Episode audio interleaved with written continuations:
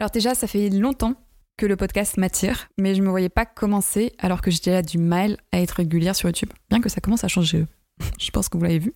Mais si on mélange les deux aujourd'hui, donc non, je ne vais pas classiquement être posée sur mon canapé à vous raconter des histoires, on va les peindre, enfin je vais plutôt aller peindre, et tu auras le choix de soit regarder la peinture se faire petit à petit en fond sur YouTube, soit l'écouter tranquillement en mode podcast sur les différentes plateformes d'écoute. Enfin si j'arrive à les exporter aussi.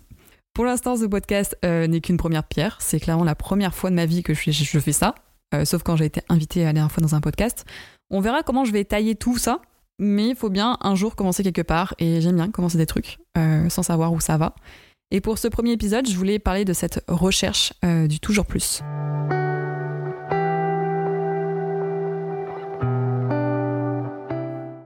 Pourquoi? Parce que ce début d'année euh, m'a vraiment plongé là-dedans et j'ai vu que dès que j'ai un peu évoqué ce sujet, ça vous a vraiment intéressé sur les réseaux. Donc j'ai écrit quelques textes, quelque chose pour un peu parler plus de ce sujet. Alors même si le mot plus est utilisé, non, vous n'êtes pas sur la chaîne de Léna Situation, mais de Kaevan.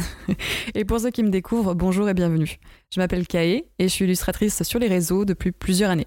Je dessine, je peins, que ce soit sur Insta, Twitch, YouTube, TikTok ou en convention. Je sais pas si vous avez déjà un peu croisé quelque part. J'ai ma boutique d'art en ligne et j'ai un tarot chez Hachette que j'avais de base édité toute seule et après j'ai signé chez Hachette et il est un peu dispo partout. Enfin bref.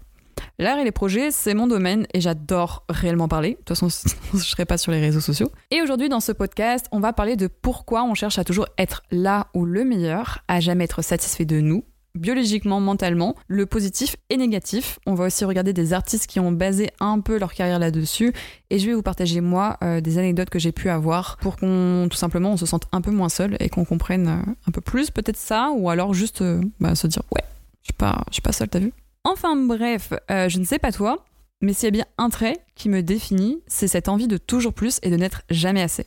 Je veux faire des choses toujours plus grandes, toujours plus jolies, toujours plus imprévisibles. Quand je suis chez moi, je veux être ailleurs. Quand je suis ailleurs, je veux être chez moi. Quand je suis en Corée, je rêve d'Italie. En Italie, je rêve d'être New York. Vraiment supportable. Quand je sors un énorme projet de jeu de cartes, bah, je suis juste déçue de moi car j'ai pas assez peint. Ça a ses inconvénients, clairement. Euh, mais ça a aussi énormément d'avantages. Grâce à ça, j'avoue que j'ai toujours 10 000 projets en tête. Je m'arrête jamais. Je vais tout le temps euh, jusqu'au bout de mes projets. J'ai de la motivation presque tous les jours et je suis clairement prête à gravir des montagnes euh, de boulot pour ce toujours plus. Je vais être curieuse et toucher à plein plein d'arts différents pour nourrir cette envie d'aller plus loin, mais dans mes mauvais jours, ça peut me détruire totalement la tronche. Je peux me sentir comme une grosse merde, désolée, euh, je sais pas si on a le droit de dire ça ici, mais je me sens vraiment comme une merde le seul jour où je vais prendre du repos dans, le mois, par exemple. Je mets en danger littéralement ma santé mentale ou physique, ou même mes relations, euh, juste pour cette pression du toujours plus. Sauf que bah, fin 2023, lors du réveillon, euh, c'est une journée qui me stresse quand même vraiment beaucoup. Et j'ai regardé en arrière toute mon année a été remplie de choses vraiment incroyables, de boulot de fou, beaucoup de commandes sur ma boutique, j'ai beaucoup créé, j'ai eu plein de projets avec des belles marques, c'était une, vraiment une, année professionnelle incroyable dont j'en suis très très fière. Mais malgré tout ça, j'avoue que j'ai ressenti de la tristesse en fait.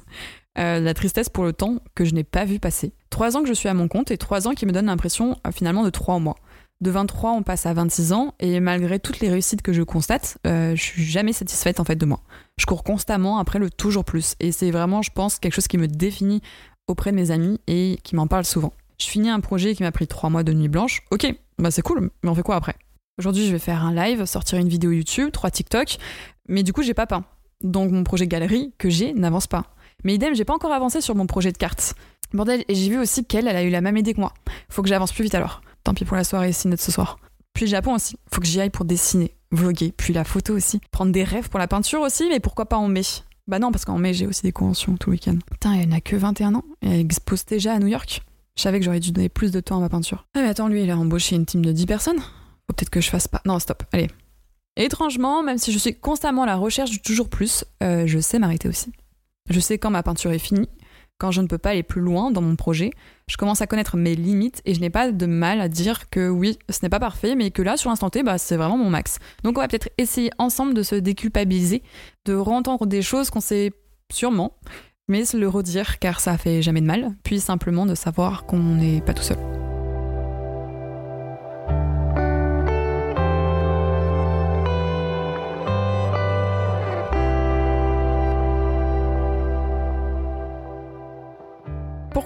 Parle de ce sujet En ce début janvier, j'avais rendez-vous pour visiter un deuxième appartement. En gros, moi, je viens d'emménager à Paris. Là, euh, je suis dans une sorte de 50 mètres carrés. Sauf que je stocke toute ma boutique parce que bah, j'ai une boutique en ligne, donc j'envoie beaucoup de commandes. Et euh, j'ai à peu près 500 carnets d'aquarelle, 400 carnets de coloriage, beaucoup de prints et euh, beaucoup de stickers. Enfin bref, j'ai ma boutique chez moi, quoi, dans mon salon.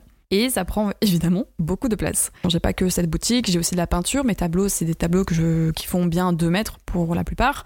Euh, et j'ai pas de place en fait dans cet appartement. Donc j'ai voulu chercher un deuxième euh, lieu, un deuxième appartement, louer un deuxième endroit. Bah déjà un pour le lieu de stockage, pour emballer les commandes, tourner, streamer là-bas, parce que pour l'instant j'ai arrêté de streamer. Bref, un studio, je peux embaucher des gens parce que j'ai une boutique qui prend beaucoup de place dans ma vie, où je fais que préparer des commandes tous les jours maintenant et moins dessiner. Donc euh, je m'étais dit qu'il fallait peut-être que je trouve un deuxième appartement pour embaucher des gens, commencer là-dedans. Et j'avais aussi peut-être un projet d'achat d'une boutique physique en Bretagne. C'était un deuxième projet avant ce deuxième appartement.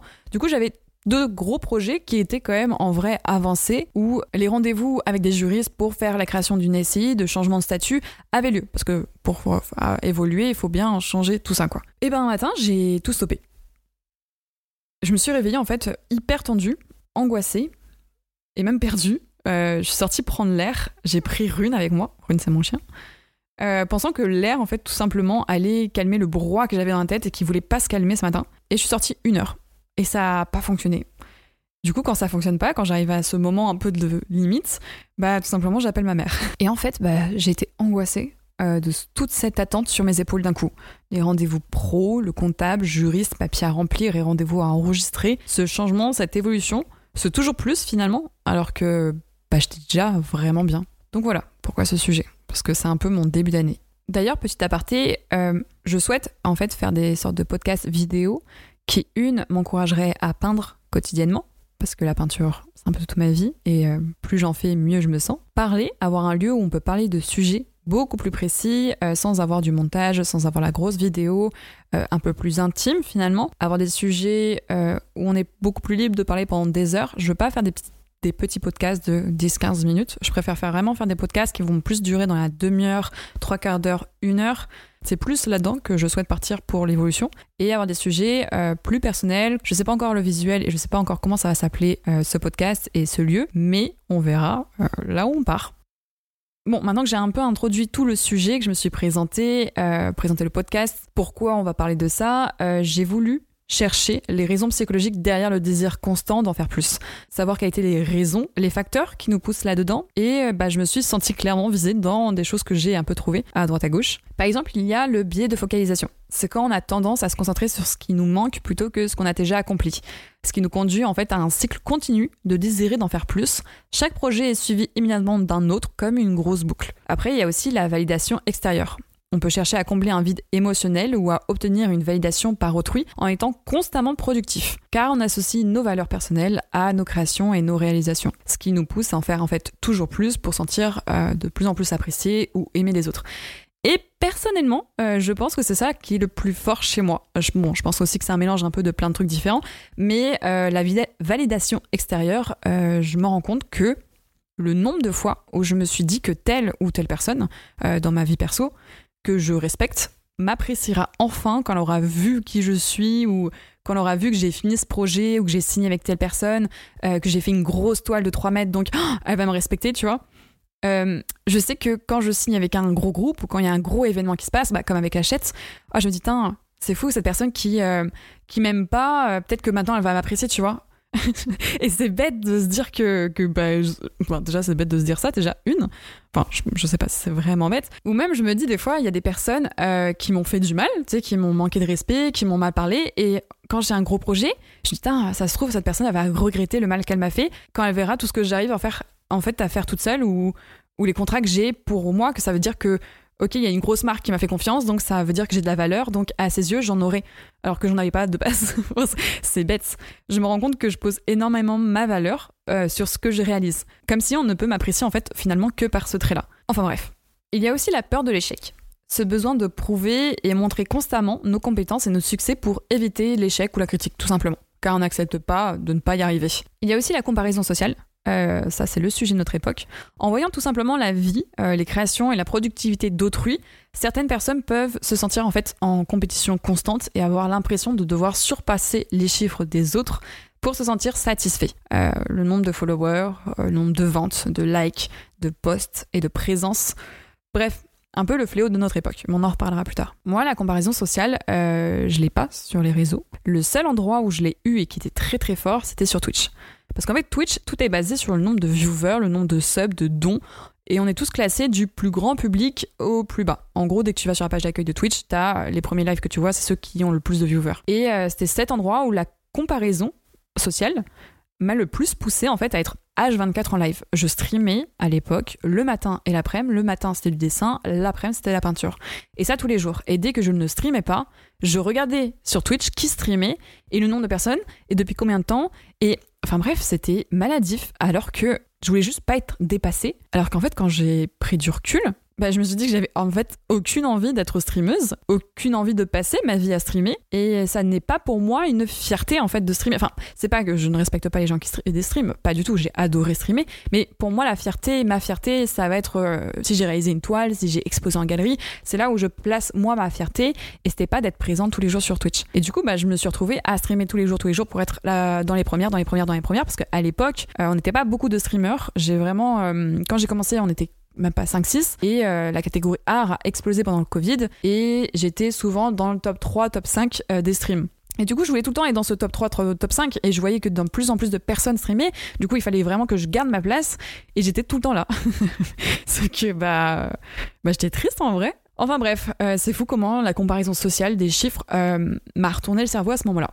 Et heureusement, j'ai pris du recul. Je me suis, en vrai, un peu détoxifiée détoxifié, je sais pas si ça se dit, mais ouais, j'ai dû faire une sorte de cure où vraiment je suis partie de chez moi et dans tout le cas, j'avais pas possibilité de streamer parce que j'ai pas pris mon ordinateur, j'ai rien pris et j'ai pris du recul. Je ok, parce que là, j'étais arrivée au point où je pouvais pas, même le week-end, je streamais, les vacances, je streamais et je peux streamer tout le temps quoi. Et la dernière catégorie que j'ai trouvée qui peut parler des raisons psychologiques derrière tout ça, il y a aussi et tout simplement le perfectionnisme. Mais évidemment que outre toutes ces raisons psychologiques que j'ai réussi à trouver, euh, les médias sociaux évidemment ont, ont un impact euh, dans cette comparaison avec les autres et augmente cette sensation de n'être jamais réellement satisfait de sa vie. Et dans vos retours parce qu'en fait j'ai posé sur Insta des questions et j'ai un peu ouvert mes, DM à qui voulait parler de ce sujet. Et je pense que plus les podcasts arriveront euh, plus on ouvrira aussi cette parole. Et peut-être qu'un jour je serai pas toute seule à parler.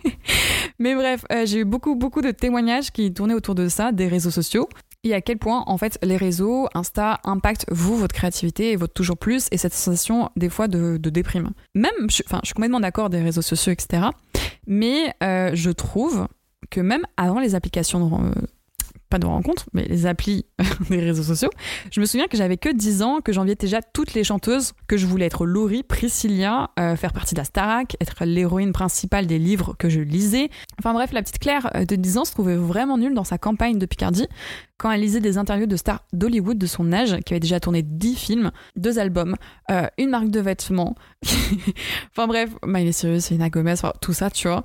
Et c'était fou parce que j'avais juste 10 ans et j'avais j'étais déjà matrixée en fait par le temps et l'impression d'être déjà en retard dans ma vie.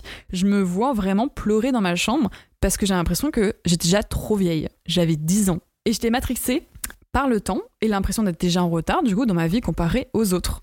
Mais les autres, c'était pas mes amis dans ma classe, c'était pas les gens que je côtoyais, que je côtoyais au quotidien, c'était vraiment les gens euh, dont je voyais la vie sur les journaux, dans les magazines. Et donc oui, on est je suis d'accord que les réseaux sociaux ont un impact, mais pour moi c'était déjà en fait présent avant. C'était pas les réseaux, ça allait être la télé, les magazines qu'on lisait, les livres, même des personnages fictifs en fait d'histoires que je lisais, je les enviais. Elles avaient 10 ans, 13 ans, 15, ans. Elles allaient découvrir euh, l'autre bout. Enfin, elles passaient par un placard, elles se retrouvaient à Narnia. Ça me donnait envie. et c'était triste de se dire qu'à 10 ans, c'était comme ça déjà. Donc ouais, je suis d'accord que les réseaux, sociaux ont un impact. Euh, mais pour moi, bah, en fait, c'était déjà présent avant. Jusque maintenant, en fait, euh, avant de se coucher, on voit la productivité des gens. Oui, parce qu'en fait, je scroll sur TikTok avant de dormir. Et du coup, je vois 10 000 créateurs et créatrices sur TikTok et euh, je vois leur créativité, je vois leurs idées, leurs peintures, leurs gros projets. Parce que bah, c'est ça les réseaux. Et moi, je suis que des artistes, donc c'est ça qu'on me propose. Mais c'est vrai que bah, quand le soir, tu es prêt à aller dormir, quand tu mets ton, ton cerveau en veille et que tu vois en fait la créativité de tout le monde, ça te rebooste, ça te, des fois, ça, des fois c'est bien, des fois ça, ça te motive en fait à faire plus et d'autres fois en fait quand t'es fatigué que t'en peux plus bah t'en peux plus quoi tout simplement Bon, après sur Insta, euh, j'ai moins ce sentiment car tout simplement, personnellement, je bloque et euh, j'arrête de suivre où je cache les comptes qui euh, me font ressentir un peu de mal-être. C'est j'ai eu beaucoup de vos retours où c'était Insta qui vous mettait le plus dans le mal. N'oubliez pas que sur Insta, vous pouvez choisir ce que vous regardez. Bon, à part les publicités, etc. Sauf si vous allez dans les réels. Mais Insta, vous pouvez quand même contrôler un minimum ce que vous regardez. Et moi, dès qu'il y a un compte où, en gros, dès que je pose mon téléphone à côté, dès que je fais quelque chose d'autre, comme je peins, je regarde une série, s'il y a un truc que j'ai regardé sur Insta et qui, en fait, revient dans ma tête et me fait me sentir un peu... Tu sais, le moment où tu fais, j'aime pas penser à ça penser à ça, ok, j'adore cette personne, mais avoir vu ça, ça me plaît pas. Bah, tout simplement, c'est-à-dire que soit je ne follow la personne, mais si j'apprécie cette personne, si c'est quelqu'un, un ami ou je sais pas quoi, bah juste, c'est un moment où je me sens peut-être plus fragile. Et du coup, je vais juste euh, bah, mettre en sourdine ce compte-là. Et il faut pas oublier qu'Insta, on contrôle ce qu'on voit. Et sur TikTok, bah, c'est une autre chose. Tu scrolles, tu scrolles et on te propose plein de comptes différents. Bref, sur les réseaux sociaux, je peux comprendre euh, que ça peut vous faire mal. Mais il faut pas oublier qu'on peut contrôler un minimum.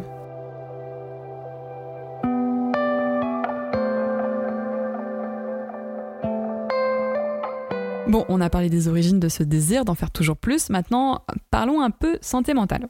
Comme j'ai dit, fin 2023, j'ai regardé mon année trop heureuse de tous ces projets. Trop cool, j'ai passé mon année à bosser tous les jours, week-end, jours fériés, vacances compris. Ok, je suis trop fière de moi professionnellement parlant, j'ai défoncé tout le monde. enfin non, pas, pas, vraiment, mais, mais voilà, je suis fière de moi. Mais personnellement, bah, j'ai pas vu la vie passer. J'ai pas pris le temps de vivre Noël, de vivre les fêtes comme Halloween, de sortir, de prendre soin de ma personne aussi. Bah, j'ai encore pris des kilos. Je me réfugiais le soir dans la nourriture car en fait, bah, je mangeais plus. Et le soir, manger, bah, c'était devenu mon bonheur rapide et réconfortant euh, dans cette journée. Donc non seulement je mangeais plus le matin, je mangeais plus le midi parce que bah, dès le matin, je me réveillais, je travaillais. Le midi, bah, je bosse. Bon, bah, alors je dis ça, je suis en train d'enregistrer un podcast à 15h, j'ai toujours pas mangé ce midi. Euh, oui, les bonnes résolutions ne se prennent pas tout le temps. on, dit des choses qu'on n'applique pas au quotidien. Mais bref, euh, pour vous dire que oui, en 2023, c'était ça. Bon, apparemment, en 2024, on repart là-dedans. Mais je vous assure que j'essaye de faire euh, du mieux. Donc ouais, j'avais un problème avec la nourriture. J'avais aussi un problème avec l'alcool on va se le dire, euh, je buvais beaucoup plus. Bah, comme la nourriture où c'était un plaisir rapide et réconfortant, bah, l'alcool c'était pareil. Enfin bref, j'ai eu un énorme déséquilibre entre ma vie perso et pro. Je donnais toute mon énergie à mon travail, à la poursuite de cet objectif du toujours plus.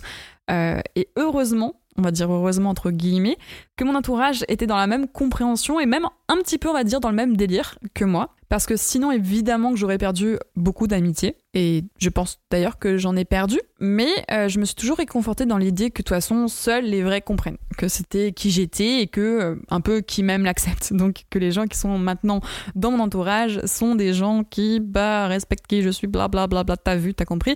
Enfin bref, je me réconfortais quoi. Mais ce désir constant peut aussi évidemment avoir un impact sur euh, le stress et l'anxiété, accrue à force de cette auto-pression constante pour atteindre des objectifs toujours et encore plus élevés.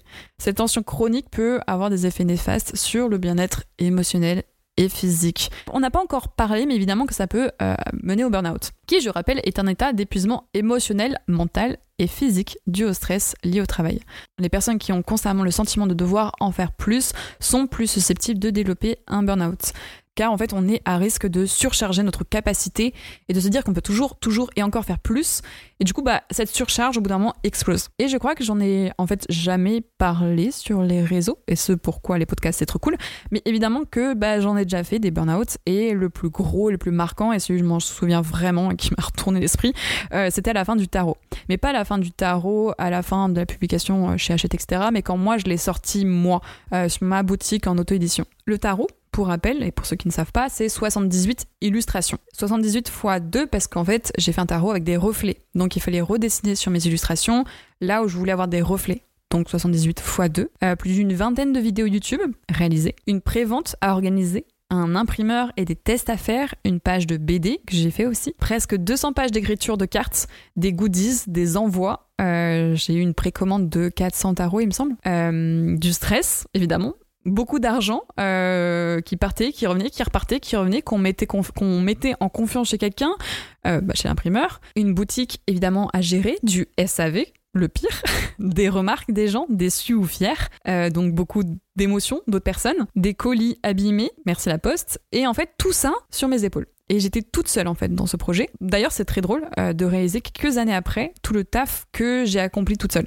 Bon, pour ceux qui savent, il a été publié par Hachette et euh, donc j'ai vu le nombre en fait de personnes qui travaillaient sur mon tarot à Hachette. Ne serait-ce que 3-4 personnes pour la correction du texte, texte que j'écris toute seule, telle personne pour tel truc, elle pour ce contact, elle qui devait gérer ce domaine-là, et en gros, dès que tu poses une question, euh, il y avait deux trois personnes à contacter parce que chaque personne avait en fait sa spécificité comme une entreprise quoi. Et en fait, tu réalises que tu vois 20 personnes travailler sur ton tarot que toi tu as déjà édité toute seule et que tu as tout ce travail là, tu l'as réalisé toute seule. C'est à ce moment-là que j'ai réalisé en fait le taf que j'ai fait ce tarot. D'ailleurs, ça m'a fait rire parce que le tarot, euh, plus les années passent, plus ça devient comme un effet de mode, et plus j'ai vu des artistes en faire. Et il y a même des artistes, des amis artistes qui m'ont contacté en mode Oui, je souhaite moi aussi faire des tarots, un tarot, mais t'inquiète, je te copie pas. Alors, déjà, d'une, j'ai pas posé moi euh, le nom du tarot, c'est pas moi qui ai créé un tarot, donc euh, soit bah, créer ce que vous voulez. Mais c'était plus en mode Bah bonne chance, bonne chance parce que j'ai tellement, j'en ai tellement chié pendant plus de trois ans à créer ça que c'est juste, bah,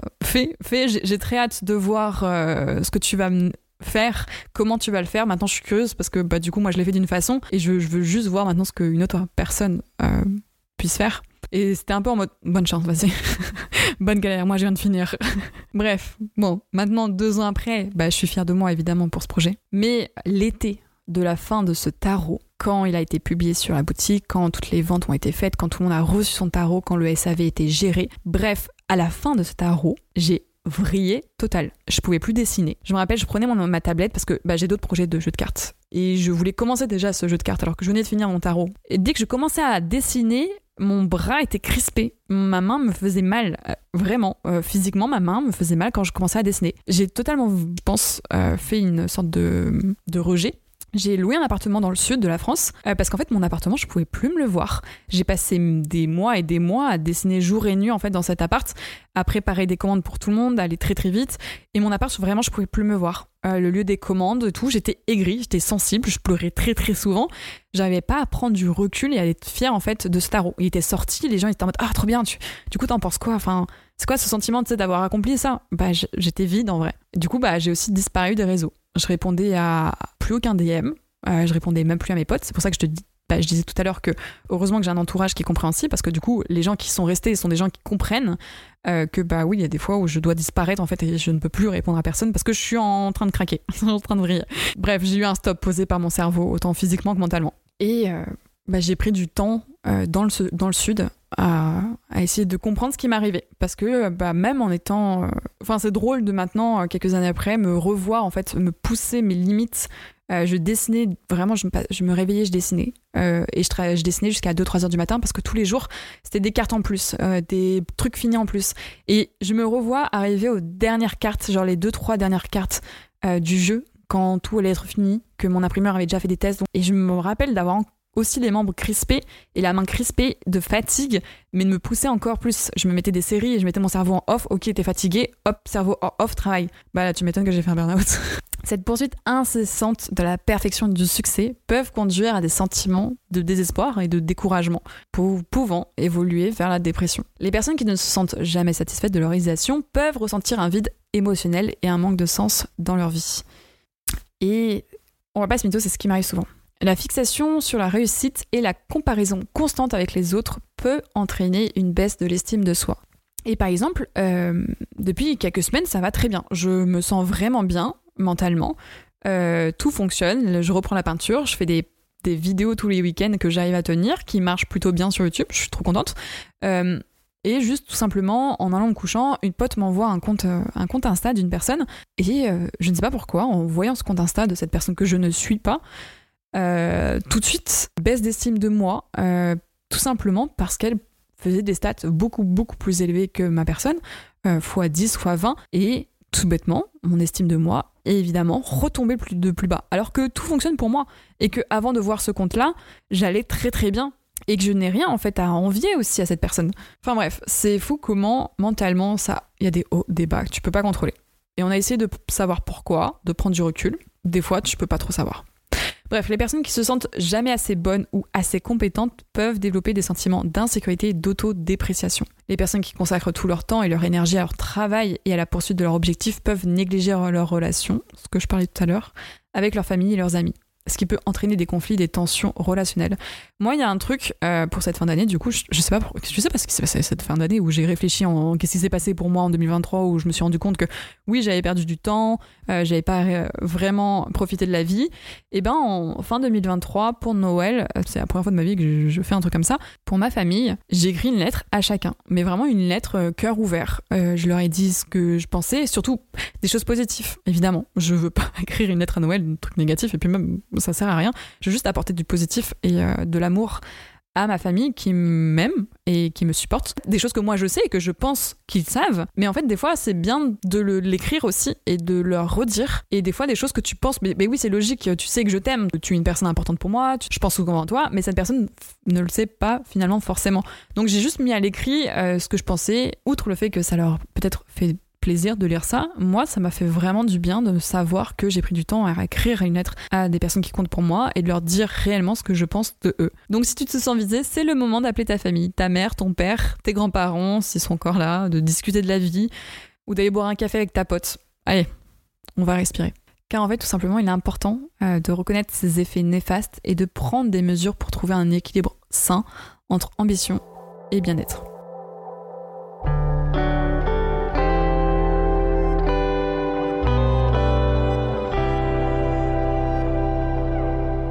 Maintenant, comment en fait tout ça, tout ce toujours plus, peut impacter ta créativité et l'expression artistique?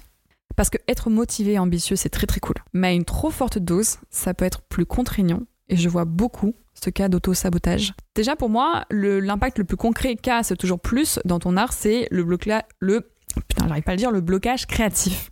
À trop vouloir en faire, trop haut, trop parfait, trop ambitieux, on peut clairement se sentir vite submergé par toutes ces infos et cette autopression. Et finalement, juste ne pas pouvoir créer. Car on a déjà trop d'attentes avant, alors que cette création n'a pas encore commencé. Peur de la rater, de ne pas atteindre le niveau qu'on s'est projeté. Euh, ce blocage peut t'empêcher de trouver tout simplement l'inspiration ou justement d'avoir un processus créatif parce que échouer, tester, finalement changer d'idée, bah c'est ça créer et trouver des nouvelles idées uniques. Personnellement, j'ai ce problème avec la peinture. Euh, le dessin, je m'en moque, euh, j'ai pas de pression là-dessus. Tu sais, les, petites devantures que je fais au quotidien, vraiment, je n'ai aucun stress dessus. Je m'en moque un petit peu, on va se dire, on va pas se mytho.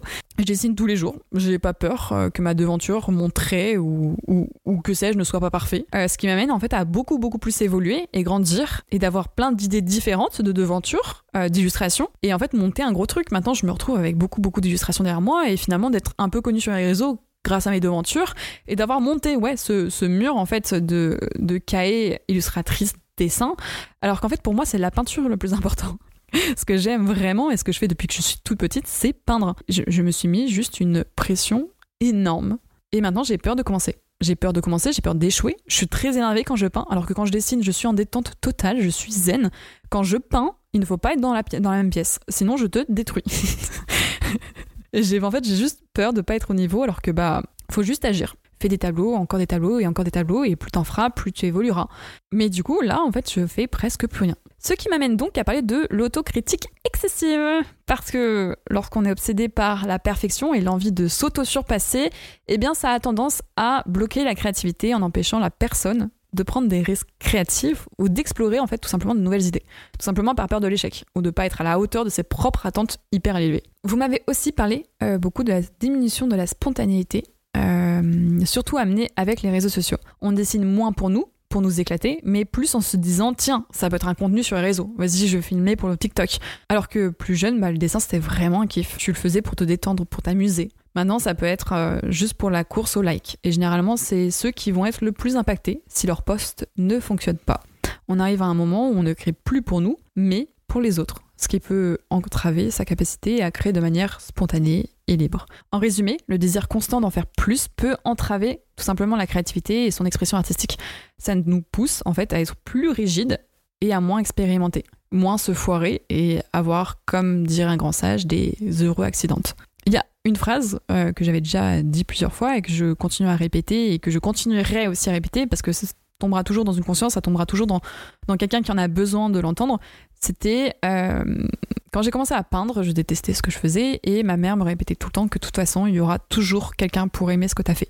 Que tes petits accidents, le truc qui te plaît pas, quelqu'un va aimer ce défaut dans ta peinture. Bon aussi, euh, après en plus gros aussi personnellement, quelqu'un qui fera toujours ton défaut. Mais dans la peinture, les choses que tu n'aimes pas, il y aura toujours quelqu'un qui kiffera. Et comme disait Bob Ross, il n'y a pas d'accident, il n'y a que de heureux accidents. Il me semble qu'on s'est dit comme ça, je ne sais plus. Je ne suis plus sûre de cette phrase, mais il y a des heureux accidents. Bref, en parlant de Bob Ross, parlons maintenant des gens, des artistes célèbres, connus pour ce toujours plus, cette auto-perfection.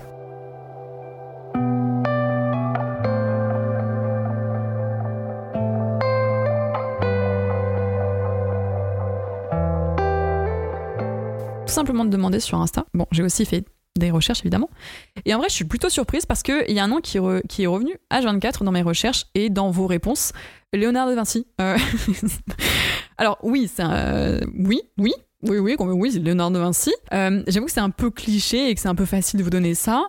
Léonard de Vinci, oui, effectivement. Il est complètement réputé pour sa recherche constante de la perfection euh, dans toutes ses activités. juste, parlons-en deux secondes de la Joconde ou de la scène.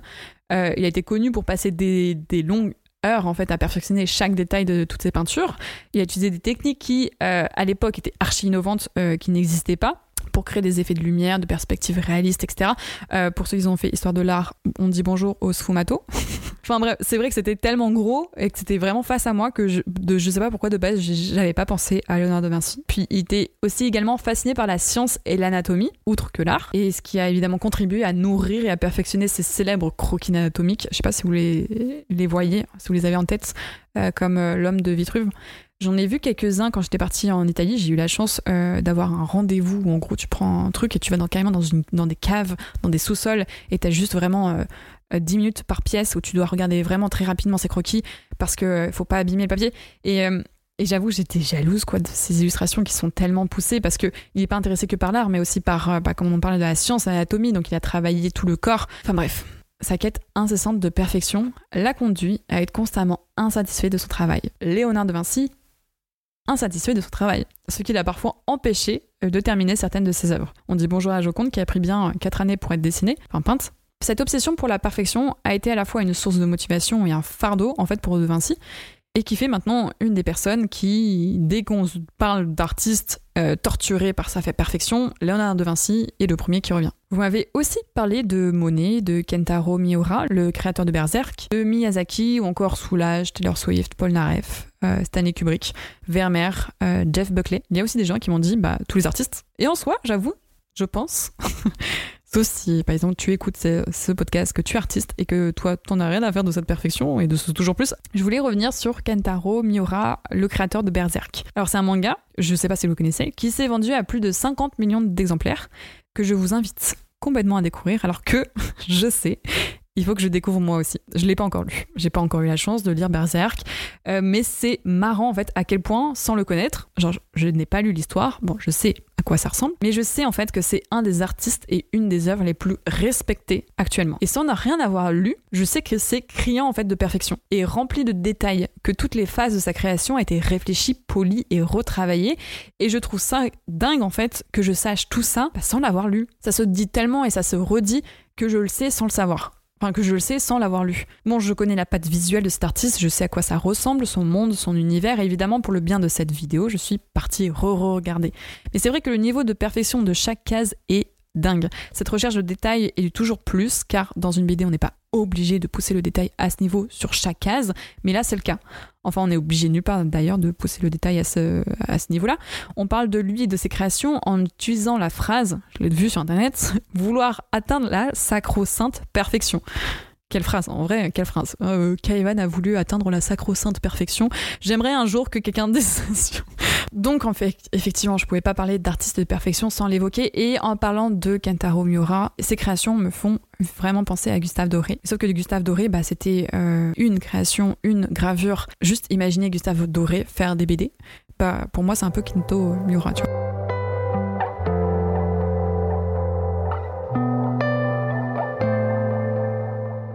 Maintenant qu'on a parlé des artistes, oui, parce que j'ai fait les choses bien dans ce podcast. Je sais pas combien de temps il va durer, mais j'ai fait des choses bien. Bon, nous avons parlé des raisons psychologiques, des effets néfastes sur nos créations, d'artistes qui en sont les gros représentants, et si maintenant on parle de conseils pour surmonter cette mentalité? S'il y a bien un truc très précis qui, moi, m'aide et qui, par exemple, va me débloquer niveau création et peinture, c'est tout simplement, attention, mon gros tips, d'aller dans les musées. Bon, ok, c'est hyper simple comme réponse, je suis désolée, mais euh, je vais pas que dans les musées que j'aime, je vais dans toutes sortes de musées. Et surtout ceux dont je suis le moins fan, le moins réceptif.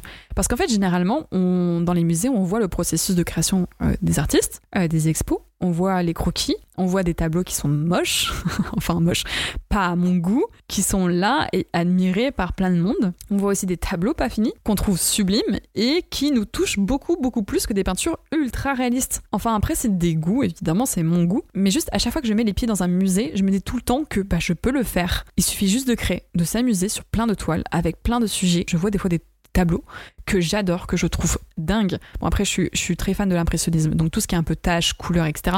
Bref, ça me plaît. Et à chaque fois, ça me fait réaliser que je peux le faire. Il suffit juste de le faire. Que ce qui me touche à chaque fois le plus, ça va pas être la qualité de la peinture, de la toile ou des détails, mais l'intention en fait derrière, le sujet, les couleurs, les palettes, l'émotion. Tout simplement être touché par une œuvre d'une personne et de la trouver parfaite comme elle est. Alors que son créateur, lui, doit sûrement se dire qu'elle n'est pas parfaite et qu'il peut toujours en faire plus. Bizarrement, à chaque fois, ça me donne un recul énorme sur mes créations, mes projets et surtout sur ma vie. C'est ce pourquoi en vrai j'adore aller dans les musées et euh, généralement quand je déprime, je vais dans un musée, après ça va mieux. Bon déjà parce que je suis motivée et j'ai plein d'idées, ça m'a donné encore plus de sujets à peindre, mais en plus parce que ça me fait relativiser en fait. Que ces personnes qui sont des grands noms, Monet et Dali, ont un jour été des êtres humains qui ont juste beaucoup, beaucoup, beaucoup, beaucoup, beaucoup créé, donné leur vie à la création, euh, mais qui ont aussi eu des familles, qui ont des enfants pour la plupart, euh, qui sont nés, qui sont morts, qui ont des frères et des sœurs. C'est des êtres humains comme vous et moi. Enfin bref.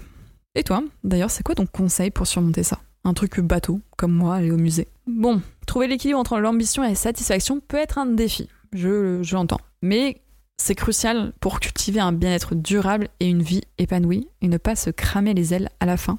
Car finalement, je trouve qu'on avance beaucoup plus loin et plus vite en faisant tranquillement tous les jours plutôt que s'épuiser et tout donner d'un coup et avoir besoin de 2-3 jours pour bah, remonter la pente. Et en fait, tout simplement, prendre du temps pour soi, c'est nourrir notre imagination et nos idées, plutôt que de s'épuiser et de se retrouver vide d'émotions et d'envie. Parce que bouger, aller au musée, voir des amis, voir des gens, c'est remplir en fait ce, cette envie, euh, cette niaque, euh, cet amour de vivre en fait, et ces, idées, ces émotions, et que si on fait que travailler, que travailler, que travailler, ben on devient vide d'émotions, vide d'envie, et bah, au bout d'un moment, bah, le vélo, il arrête d'avancer, quoi, il arrête de tourner, et les créations bah, arrêtent d'avancer et d'évoluer. Ça m'a fait vraiment du bien. on parlait de, la, de cette crise que j'ai fait au début de 2023, là, où j'ai dû appeler ma mère. Ça m'a fait vraiment du bien quand je l'ai eu au téléphone et qu'elle m'a dit que j'avais le droit, moi, que j'ai le droit de ne pas évoluer au point de créer une entreprise. Donc oui, je continue à évoluer, mais pas d'évoluer dans ce, chemin-là, de créer une entreprise avec 10 employés. Car en fait, je me comparais avec des collègues euh, des réseaux qui, eux, bah, c'est le cas. Et que bah, je me suis dit, ok, bah, eux, ils l'ont fait, c'est-à-dire que moi aussi, je dois faire parce que je suis dans le même niveau.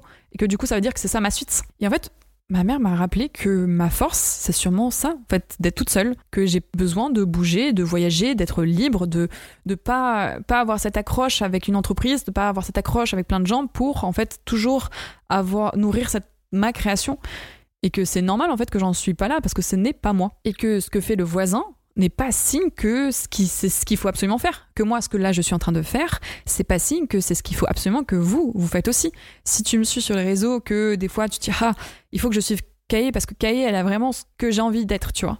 Eh ben mon chemin ne sera pas ton chemin et ma vitesse sera pas ta vitesse. On veut du toujours plus, mais on devient ce qu'on est. Il n'y a pas de mauvais chemin, pas de chemin moins ou plus long. Chaque chemin est complètement différent. Et c'est ce qui fera ta force en fait tu es ta propre force, ta vie est ta propre force, ton mental et comment tu vois les choses, c'est ta propre force et c'est ce qui te représente en tant qu'artiste. Copier des gens, copier la vie des gens, copier leurs leur décisions, leurs choix de vie, euh, ça, ça va pas te nourrir, ça, peut te nourrir, mais pas aussi rapidement que si tu t'écoutes tout seul. Chaque envie est différente à différents âges avec des raccourcis ou des rallonges. Chaque vie est différente. Mais ça veut pas dire que le chemin d'une autre personne est meilleur que la tienne. D'ailleurs, dans les conseils, je ne voudrais pas te dire de euh, définir des objectifs plus réalistes, entre parenthèses, pour contrer cette envie de toujours plus, parce que euh, je suis la première en fait à viser des choses irréalistes, parce que j'en sais rien, moi, en vrai, de ce qui est réaliste ou non, et personne ne le saura pour vous. Mais juste, je te souhaite de ne pas t'en vouloir et de ne pas te rabaisser quand tu as besoin de temps et de repos. Que c'est normal et que tout comme quand un prof m'avait dit, je m'en souviens, et ça m'a vraiment aussi. J'ai plein de, petits trucs que les gens me disent qui me. Ça, c'est vraiment les phrases que les gens ils te disent ça comme ça en mode ça va pas te marquer, mais moi ça m'a marqué. J'avais un prof à l'époque qui nous avait dit que oui, aller à la machine à café dans une entreprise, c'est aussi une forme de boulot. Parce que pendant que tu prends ton café, tu vas parler avec des collègues que tu ne vois pas ou peu, que tu vas sûrement croiser euh, d'autres personnes que tu as envoyé un mail mais pas encore eu de réponse, que hop, eux, ils sont au courant de quelque chose que toi tu n'étais pas encore au courant, ou ils vont avoir une idée différente parce qu'ils ont un secteur différent et qu'ils ont déjà bah, eu ce problème et qui vont te donner une solution. Et en fait, aller chercher ton café et parler avec des gens, d'une, ça va t'apporter de la socialisation, et deux, ça va t'apporter sûrement des réponses, un savoir ou une idée sur ton boulot actuel. Et ça aussi, en fait, cette communication, c'est du travail. Ça aussi, tout ça, c'est du travail. Donc oui, sortir, voir ta famille, jouer, c'est en quelque sorte du travail qui va tout simplement te nourrir, nourrir ta créativité. Là, on part sur un podcast créativité ou quoi? Bref, certains te diront aussi, niveau conseil, de tenir un journal de gratitude. On le voit partout sur YouTube, euh, pour garder en fait une pleine conscience de tout ce qui t'arrive. En gros, chaque jour, tu dois écrire euh, ce pourquoi t'es content, ce pourquoi t'es fier, euh, ce qui t'a rendu fier hier, ce qui va te rendre fier demain. Et on sait jamais, peut-être que ça, en fait, tout simplement, ce, petit truc de tenir un journal quotidien, peut-être que c'est vraiment ce que tu as besoin et qui te fera du bien. Moi, j'ai testé. Euh, j'étais au Canada quand j'en ai eu un. Euh, je l'ai testé. C'est vrai que j'étais plus à même à réfléchir à qu'est-ce qui m'a plu dans ma journée, des petits trucs tout cons comme euh, aller chercher une glace, Ouais, chercher une glace au Canada. Je vous assure que j'ai vraiment écrit ça dans un truc. Mais ça n'a pas tenu. J'avoue, ça n'a pas tenu et j'ai pas spécialement. Euh, bah, je, suis repartie dans une déprime et hop là, il n'y avait plus de carnet du coup. Mais euh, et là, tu vois, euh, un ou deux ans après, bah, j'en ressens pas la nécessité d'écrire pour réaliser qui tu es, pour réaliser que tout ce que tu fais c'est trop bien et que pas besoin d'aller chercher toujours plus et toujours ailleurs et toujours les projets différents. Que tenir un journal de gratitude peut te faire du bien. Autre conseil aussi, prendre le temps de célébrer ses succès. Euh, on célèbre beaucoup les succès des autres. Euh, on essaye toujours de leur dire mais t'as vu, t'as fait ça. Mais les siens, les grands comme les tout petits, eh ben on le fait pas assez. Bon, je vais encore parler de ma mère, je suis désolée. Elle a vraiment eu un impact, euh, ok? Et en fait, il y a quelque chose qui m'a manqué après, euh, après avoir commencé à vivre sans ma mère, c'est que ma mère, elle célébrait souvent mes succès. Ou alors, elle me faisait vraiment prendre conscience que c'est normal que tu es en train de craquer. Regarde tout ce que tu viens de passer, regarde toutes ces semaines horribles. Tu as vécu ça, évidemment que ça a eu un impact psychologiquement peut-être, et tu as fait ça, évidemment que peut-être que tu es épuisé, c'est normal que tu craques. Et en fait, depuis que je ne suis plus chez ma mère, je n'ai plus personne, et ce qui est logique, qui me dit c'est normal, tu as droit de craquer. Donc déjà une, je suis là pour vous dire que c'est normal, vous avez le droit de craquer, vous avez le droit de vous sentir mal des fois. Prendre le temps de se célébrer, tout simplement, de prendre conscience que vous êtes fort, vous avez fait des choses, c'est normal que des fois il y a besoin de prendre du temps, que c'est normal que ça va pas bien. Et on n'est pas des robots. Évidemment, entoure-toi de personnes qui te soutiennent. C'est très bateau, hein. je suis désolée, mais on a tous toujours besoin de, de entendre ces phrases. Entoure-toi de personnes qui te soutiennent et qui t'encouragent sainement. Sainement. Car il ne faut pas oublier que les relations saines peuvent vraiment avoir un rôle crucial dans ton bien-être. Et pas que dans la vraie vie, sur les réseaux aussi. On rappelle que tu peux unfollow qui tu veux. C'est ton monde, les réseaux. Et le dernier conseil, je pense, c'est aussi de euh, se traiter comme on traiterait notre meilleur pote. On est moins exigeant, alors qu'avec nous, on demande une exigence énorme. Regarde ton taf, regarde ta vie, regarde ta, semaine, comme si c'était la semaine de ta meilleure pote, et juste prends cette, ce recul et cette gentillesse que tu auras avec ta meilleure pote, parce qu'on est beaucoup plus dur avec soi-même. Juste applique-le à toi. Enfin voilà, dans ce podcast, on a évoqué beaucoup beaucoup de sujets qui peuvent nous aider à comprendre pourquoi on cherche à en faire toujours plus et quel impact ça peut avoir quand ça devient maladif pour nous. On a parlé des artistes, d'anecdotes, de conseils et j'espère juste que mes petits mots, mes phrases, comme une discussion en fait avec une pote un soir, peut peut-être te faire du bien et relativiser si tu te sens noyé face à ton propre cerveau à tes propres émotions. Dans ce problème de toujours plus, je pense que je ne serai jamais personnellement satisfaite de ce premier podcast. Mais j'ai donné actuellement tous les sujets que j'avais envie d'aborder et évidemment que une fois que je l'aurai posté, je me dirai putain, c'est vrai qu'il manque ce sujet là, j'ai oublié, il était important à dire. Mais on va se dire que ce sera l'occasion de, bah, de se retrouver une prochaine fois. Le tout, c'est que je l'ai fait, j'ai testé, je verrai quoi améliorer et est-ce que j'ai envie de recommencer aussi? En tout cas, ouais, ça m'a motivé et de toute façon, j'ai repris la peinture grâce à ça.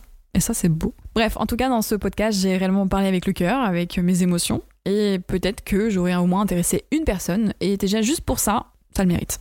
Si jamais ce podcast t'a plu, n'hésite pas à me le faire comprendre, peut-être euh, sur les réseaux ou je ne sais pas comment fonctionnent euh, les podcasts parce que je n'en ai encore jamais publié, mais peut-être qu'il y a un endroit où on peut dire oui j'ai bien aimé, j'ai pas aimé, je ne sais pas. mais en tout cas, hâte de vous retrouver pour le podcast numéro 2. Je ne sais pas encore sur quel sujet parce qu'il y a tellement de sujets divers et variés à, à parler. Euh, j'aimerais bien inviter des gens, évidemment, ou voir. De toute façon, je ne sais pas comment ça va évoluer. Je ne sais pas encore quel nom aura ce podcast. Je ne sais pas le visuel de celui-là. Ça va être la découverte aussi dimanche pour moi. En tout cas, ça m'a fait grave plaisir euh, qu'on parle et qu'on passe un petit moment ensemble. Si t'as fait une balade, si tu t'es préparé ce matin ou... Et euh, puis, bah, je vous souhaite juste d'arrêter de courir quoi. t'as écouté ça, c'est que t'as déjà commencé la première étape. Donc on se retrouve à la, deuxième étape, ok? Je ne sais pas comment finir un podcast, j'avoue. Bah du coup je vais juste appuyer sur le bouton et vous dire belle journée. C'était Kae. C'était pas à monsieur sur les réseaux si ça vous a plu et à me le dire. Je ne sais pas quand est-ce qu'on se retrouve, mais euh... bref, j'arrête ici. Allez. Belle journée à vous, belle soirée.